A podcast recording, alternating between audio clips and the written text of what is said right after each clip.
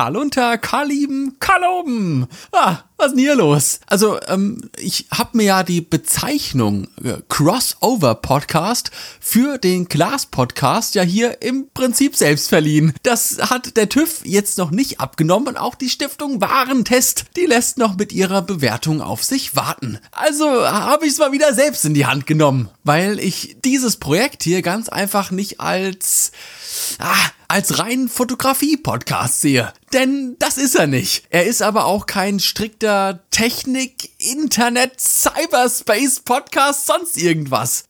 Er ist eine schöne Mischung aus beidem, wie ich finde. Auch gerade durch diese besondere Mischung der beiden Themengebiete finde ich diesen Podcast hier manchmal sogar noch näher am Leben, noch näher am Alltag als beispielsweise ein Fotografie-Podcast, der über Kameradatenblätter diskutiert, Pixel zählt und besonders bei Objektiven ja nur langweilige Laborwerte miteinander vergleicht. Ich weiß, ich weiß, ich weiß. Die echten Fotografen da draußen, denen denen ist das trotzdem super wichtig. Die gehen ja aber sowieso nie raus zum Fotografieren, denn es könnte ja passieren, dass sie außerhalb des hermetisch abgeriegelten Wohnzimmerlabors in die brenzlige Situation kommen und oh, das Objektiv wechseln müssen. Ah, Leute, wie soll ich das denn machen, ohne dass dabei vier Kilogramm Staub auf meinem Sensor landet? Mensch, das ist doch viel zu gefährlich. Da gehe ich lieber schnell wieder zurück nach Hause. Husch, husch. Und auch wenn hier die Themen meistens entweder auf der Fotografie-Seite liegen oder eben auf der Seite des Internets, so manchmal kommen wir dann doch in die äußerst wollig-mollige Situation, dass die beiden Themengebiete sich überschneiden. Und ohne mich selbst loben zu wollen, diese Folge heute könnte für sehr viele Menschen interessant werden. Denn sehr viele Menschen sind aktiv davon betroffen. Um genau zu sein, mehr als eine Milliarde Menschen. Also wollen wir mal realistisch bleiben und gehen mal davon aus, dass hier die ein oder andere süße Maus ihrem Pflichtbewusstsein nachkommt und diese Folge hier mit Freunden und Familie teilt. Ich leg da die Latte mal extra ein bisschen niedriger, damit der Erfolgsmoment im Nachhinein größer ist. Deshalb gehe ich mal davon aus, dass diese Folge hier bereits morgen, hm, ja, circa 100 Millionen Mal heruntergeladen wurde. Wie viele es dann wirklich waren, verrate ich euch dann in der nächsten Folge des Glas Podcasts, wenn es wieder... Oh, nee, halt. Erstmal müssen wir hiermit anfangen. Ähm, schön, dass ihr wieder eingeschaltet habt. Eine Milliarde Menschen. Boah, also das muss ja schon irgendetwas sehr Mächtiges sein. Und das ist es auch. Aber das wird es nicht mehr lange bleiben.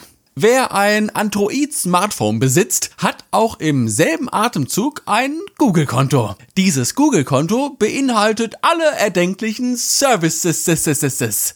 Von Gmail über einen Kalender, deine Kontakte bis hin zu Drive, dem hauseigenen Cloud-Speicher. Über eine sehr lange Zeit war dein Google-Konto eine sehr gut funktionierende und komfortable All-in-One-Lösung gewesen. Aber wie das mit allen großen Imperien nun mal so ist, ja, irgendwann kommt dein persönlicher Brutus Brutalos vorbeimarschiert und haut dir schön den Dolch in den Rücken. Aber langsam, wir müssen erstmal zurück. Zurück ins Jahr 2015. Wir befinden uns gerade in der Phase der Smartphone-Entwicklung, in der man alles an Zubehör am Gerät selbst auf ein Minimum reduziert hat. Der, der Kunde hat nie danach gefragt, aber die Hersteller haben Specs von ihren Listen gestrichen, äh, einfach um Specs von den Listen zu streichen. Kein austauschbarer Akku mehr kein Öffnen des Gehäuses, kein erweiterbarer Speicherplatz, kein Kopfhörereingang, kein Display mehr. Nein, Quatsch. Aber besonders die fehlenden Speicherkartenslots haben damals schon für den ein oder anderen kleinen Skandal gesorgt. Wollte man jetzt mehr Speicherplatz haben, musste man nämlich statt dem preiswerten 64 GB Modell das teurere 128 GB Modell kaufen. Und wer vor Reichtum nur so sprotzte, der hat sich vielleicht sogar noch die 256 GB Variante geleistet. So ein unglaublicher Luxus!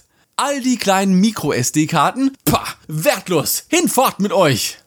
Und mit immer höher auflösenden Kameras am Smartphone kam man dann, je nachdem wie schnell man mit dem kleinen Finger am Auslöser ist und wie gut man seine Bilder organisiert, dann doch schnell ans Limit seiner Ressourcen. Hier vielleicht noch ein schöner Hinweis auf Folge 114. Sollte man sich im Anschluss an diese Episode vielleicht direkt noch hinten dran reinziehen, falls man vielleicht sogar selbst von der aktuellen Entwicklung betroffen ist. Und wenn nicht, hört sie euch trotzdem an, ihr süßen Mäuser, ne? Im Mai 2015 gelang Google dann ein strategischer Clou, dessen Erfolg kein anderer jemals, auch nur im Ansatz, ja, wiederholen konnte. 2015 startete nämlich der Fotodienst Google Fotos. Ein cloudbasierender Speicherdienst, mit dem ich all meine Bilder auch von mehreren Geräten sammeln und bündeln konnte. Unglaublich einfach mit anderen teilen konnte und sogar noch mit einer KI im Hintergrund, die die Bilder organisiert, Duplikate aussortiert und die Motive auf meinen Fotos kategorisiert hat. Ich kann mich noch an Urlaube und Reisen aus dieser Zeit erinnern, bei denen ich einfach hergegangen bin und einen Ordner in Google Fotos erstellt habe, den dann direkt in der App für Freunde und Familie freigegeben habe und jeden Abend dann wieder zurück im guten alten Hotel Wi-Fi wurden die Bilder mit dem Ordner synchronisiert. Die Leute haben dann eine Benachrichtigung bekommen und konnten sich schön reinziehen, was für Handybilder ich so den Tag über gemacht habe. Toll! Ich liebe die Selbstdarstellung.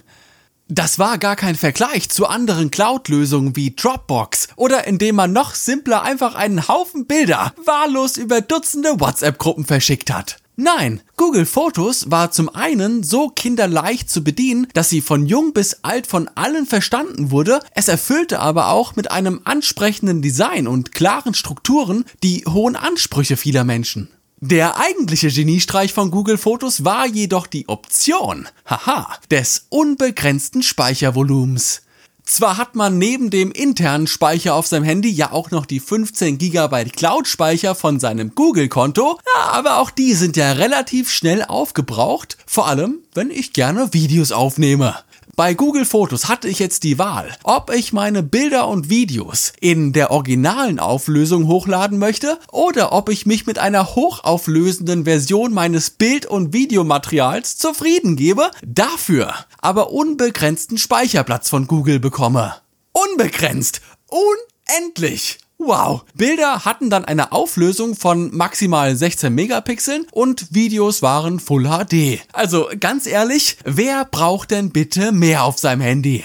Und ich glaube, mit diesem Gedanken war ich zu dieser Zeit nicht alleine. Denn diese Option des unendlichen Speicherplatzes ging beispiellos durch die Decke. Und das so wahnsinnig, dass sich sogar Menschen Google Fotos auf ihrem iPhone installiert haben. Apple-Menschen, Apple-Menschen, die sich freiwillig einen Google-Dienst herunterladen. Wow, was ist denn da los? Das wäre ja so, als würde ein Ich habe schon immer mit Canon fotografiert, ich werde auch immer mit Canon fotografieren, äh, Fotograf morgen mit einer Sony durch den Wald rennt. Einfach unglaublich, was zu dieser Zeit passiert ist.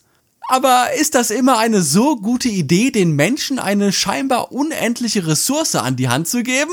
Haben wir nicht aus der Vergangenheit gelernt, dass je sorgloser der Mensch ist, desto verschwenderischer er auch ist? Wie ist denn das mit dem guten alten Erdöl? Wir wissen, dass es irgendwann weg ist. Aber hey, jetzt ist es ja noch da. Also, wen juckt's? Und genau diese Mentalität scheinen sich dann die Menschen auch für Google Fotos angewöhnt zu haben. Ihr kennt ja das klassische Klischee des Mädels, das ein Selfie von sich postet. So ein ganz natürliches habe ich gerade zufällig aufgemacht und hat mir ganz gut gefallen. Aber in Wahrheit mussten erstmal so um die 300 Bilder von sich selbst gemacht werden, bis eins dabei war, das so einigermaßen gut gefallen hat. Das kennen wir. Das finden wir auch immer total lustig. Haha. äh, aber was wir bisher noch nicht kannten, ist die Tatsache, dass unsere kleine Wannabe-Influencerin von nebenan die restlichen 299 Bilder aber nicht mehr gelöscht hat. Ja, äh, ja, wieso auch? Ich habe doch unendlich viel Speicherplatz. Spulen wir doch mal wieder vor ins Jahr 2020. Heute haben wir die schon erwähnten über eine Milliarde Nutzer auf der Welt, die den Fotodienst Google Fotos auf ihrem Smartphone nutzen. Oder auch Tablet oder sonst wo. Ihr wisst, was ich meine. Aber viel wichtiger, diese Menschen und die Zahlen, die jetzt kommen, die weiß ich von einem Google-Mitarbeiter selbst. Also das ist fundiert. Diese Menschen laden pro Woche 28 Milliarden Fotos und Videos bei Google Fotos hoch. 28 Milliarden. Insgesamt liegen auf den Google Fotoservern seit 2015 unglaubliche, haltet euch fest, 44 Billionen Fotos und Videos. Oh, das ist eine 44 mit 12 Nullen. Oder anders gesagt, 44.000 Milliarden Bilder und Videos. Äh, boah, da fragt man sich doch direkt, wie viele davon wohl Dickpics sein mögen. Das sind einfach unglaubliche Zahlen. Wahnsinn. Aber auf diesem Weg bekommt dieser mystische, eigentlich nichtssagende Ausdruck unendlich auf einmal eine Größe, einen definierbaren Wert. Für eine Milliarde Individuen ist es unendlich viel Speicher. Für Google sind es 44 Billionen Dateien, die es zu speichern gilt. Serverspeicher wird in Zukunft immer teurer werden. Serverspeicher in diesen Dimensionen hat einen unvorstellbar hohen Stromverbrauch, muss aufwendig gekühlt werden und braucht natürlich auch Backups. Eure Fotos, Mails und Dateien liegen nicht nur auf einem Server. Das wäre ja viel zu gefährlich. Schwuppsdiebums, kippt der Nachtwächter aus Versehen die Flasche Korn über den Hauptverteiler und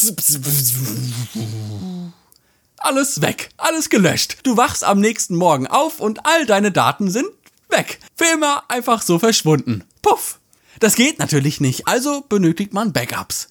Google ist ein sehr gewinnbringendes Unternehmen, eines der wertvollsten Unternehmen der modernen Menschheitsgeschichte. Und trotzdem wird intern die Abteilung Google Fotos mit eine der wenigen sein, die tiefrote Zahlen schreibt. Und das von Woche zu Woche. Immer mehr und mehr. Also hat Google jetzt bekannt gegeben, dass der Dienst Google Fotos zum 1.6.2021 seine Option des unendlichen Speichers einstellen wird. Die Option wird ausgegraut. Will ich jetzt weiterhin Bilder und Videos hochladen, wird das von meinen gegebenen 15 GB Gratis Cloud Speicher abgezogen. Wer mehr will, der muss ab jetzt dafür bezahlen. Übrigens, die bis zum 1.6. hochgeladenen Bilder und Videos bleiben natürlich bestehen und werden nicht mit deinem Speichervolumen verrechnet oder sowas. Aber warum macht Google das jetzt? Trotz dass der Dienst mit Sicherheit ein Verlustgeschäft ist, macht das Unternehmen selbst aber von Monat zu Monat Gewinne in Milliardenhöhe. Also so schlimm kann's ja eigentlich gar nicht sein. Ich hab da so eine Theorie. Und die regelmäßigen Zuhörer unter euch können es sich vielleicht schon denken. Google ist ja schon lange nicht mehr unser bester Freund. Die Blase ist schon längst geplatzt, ihr süßen Mäuse. Wir wissen, dass die Bilder von einer KI gescannt werden. Wir wissen, dass Menschen und Gesichter auf den Bildern analysiert werden. Wir wissen, dass Google Datensätze aus unseren Bildern zieht und uns diesen unendlichen Speicherplatz nicht einfach so aus Nächstenliebe geschenkt hat. Ah, ich hab euch so lieb. Viel Spaß mit unendlich viel Speicherplatz. Liebe Grüße, euer Herr Google. Das Gegenteil ist der Fall. Es sollte Anreiz für uns sein, so viele Bilder hochzuladen wie möglich, ohne dass wir von irgendwelchen Speicherlimitierungen gehemmt werden. Und das hat offensichtlich auch sehr erfolgreich funktioniert wohin wir verreist sind, die Gegend, in der wir leben, wo wir arbeiten und mit welchen Menschen wir unsere Freizeit verbringen. Alles Informationen, die unsere Bilder auf den Handys über unsere Person verraten. Der Mensch ist aber ein Gewohnheitstier. Wir ziehen nicht oft um. Und wenn, ah, dann bleiben wir mit großer Wahrscheinlichkeit unser Leben lang in derselben Region wohnen. Wir setzen auf langjährige Freundschaften und fahren unser geliebtes Auto, bis es keinen TÜV mehr bekommt. Ah. Auch wenn sich Kleinigkeiten und Details in unserem Leben stetig verändern, das Grundgerüst unserer Person wird einmal von uns definiert und dann nur noch sehr selten verändert. Nach fünf Jahren und 44 Billionen Dateien kann Google mehr Informationen aus dieser Ressource ziehen, als sie wahrscheinlich jemals benötigen werden. Sie haben genügend Bilder gescannt, um sagen zu können, dass wir diese Person jetzt einschätzen können, dass wir sie durch ihre Bilder besser kennengelernt haben. Alle Informationen, die jetzt on top kommen, sind verzichtbarer Bonus, da der Grunddatensatz zu den einzelnen Nutzern bereits so unglaublich umfangreich definiert werden konnte, dass beispielsweise, wenn jetzt ein neues Baby kommt oder sowas, Google diese Information auch auf jeden Fall aus anderen Quellen beziehen kann. Ja, Man hat wahrscheinlich von Tag 1 an mit diesem Dienst Verluste geschrieben, aber der Wert der dadurch gewonnenen Daten scheint immer noch größer gewesen zu sein. Und jetzt? Ja, jetzt, wo man satt und befriedigt ist, streicht man den Dienst wieder. Und im selben Atemzug kann man jetzt von einem Tag auf den anderen plötzlich Google Fotos vom Riesenverlustschreiber zum Gewinnbringer machen. Wir haben auf der einen Hand eine Milliarde aktive Nutzer von Google Fotos. Auf der anderen Hand, ja, wenn ich mal so drauf gucke, haben wir nicht viel. Es gibt zu Google Fotos keine wirklichen Alternativen. Google Fotos war in seinem Leistungsangebot so gut wie konkurrenzlos. Würde mich jetzt jemand fragen, auf welchen Dienst man wechseln soll, ich könnte es euch nicht sagen, ehrlich gesagt. Und dessen, haha, dessen ist sich Google natürlich bewusst. Selbst wenn nur jeder Vierte ab jetzt für zusätzlichen Speicherplatz bezahlt, kämen wir auf immerhin 250 Millionen Nutzer. Der zusätzliche Cloud-Speicher fängt bei Google bei 100 GB an und kostet pro Monat 1,99 Dollar. Umgerechnet also keine 2 Euro. Bedeutet, viele Menschen werden sich zwar, ich hasse Google, ärgern, aber durch die doch sehr geringe Hemmschwelle von 2 Euro im Monat dann doch in den sauren Apfel beißen und sich zusätzlichen Cloud-Speicher gönnen. Nun ja, ich muss euch ja nicht mehr sagen, dass man solche Ereignisse auch mal durchaus aus einer anderen Perspektive betrachten kann und vielleicht auf eine etwas datenschutzfreundlichere Alternative umsteigt. Oder wie wäre es mit dieser verrückten Idee? Wenn ihr das nächste Mal das passende Selfie für eure tägliche Insta-Story gefunden habt, ihr einfach hergeht und die restlichen 299 Bilder löscht. Ah, ist ja irre. Wir sollten alle nach und nach unseren Müll reduzieren. Sowohl Plastik als auch Datenmüll. In diesem Sinne, ihr süßen Mäuse, würde ich mal wieder vorschlagen, dass es das für heute gewesen ist. Ich hoffe, ihr konntet das ein oder andere aus dieser heutigen Folge in eurer kleinen süßen Glastupperdose mitnehmen und dann würde ich einfach mal vorschlagen, dass wir uns ganz ungezwungen das nächste Mal hören, wenn es wieder heißt Glas zu dem Podcast. Lasst krachen, ihr süßen Mäuse, ich hab euch ganz doll lieb. Ciao. Brrr.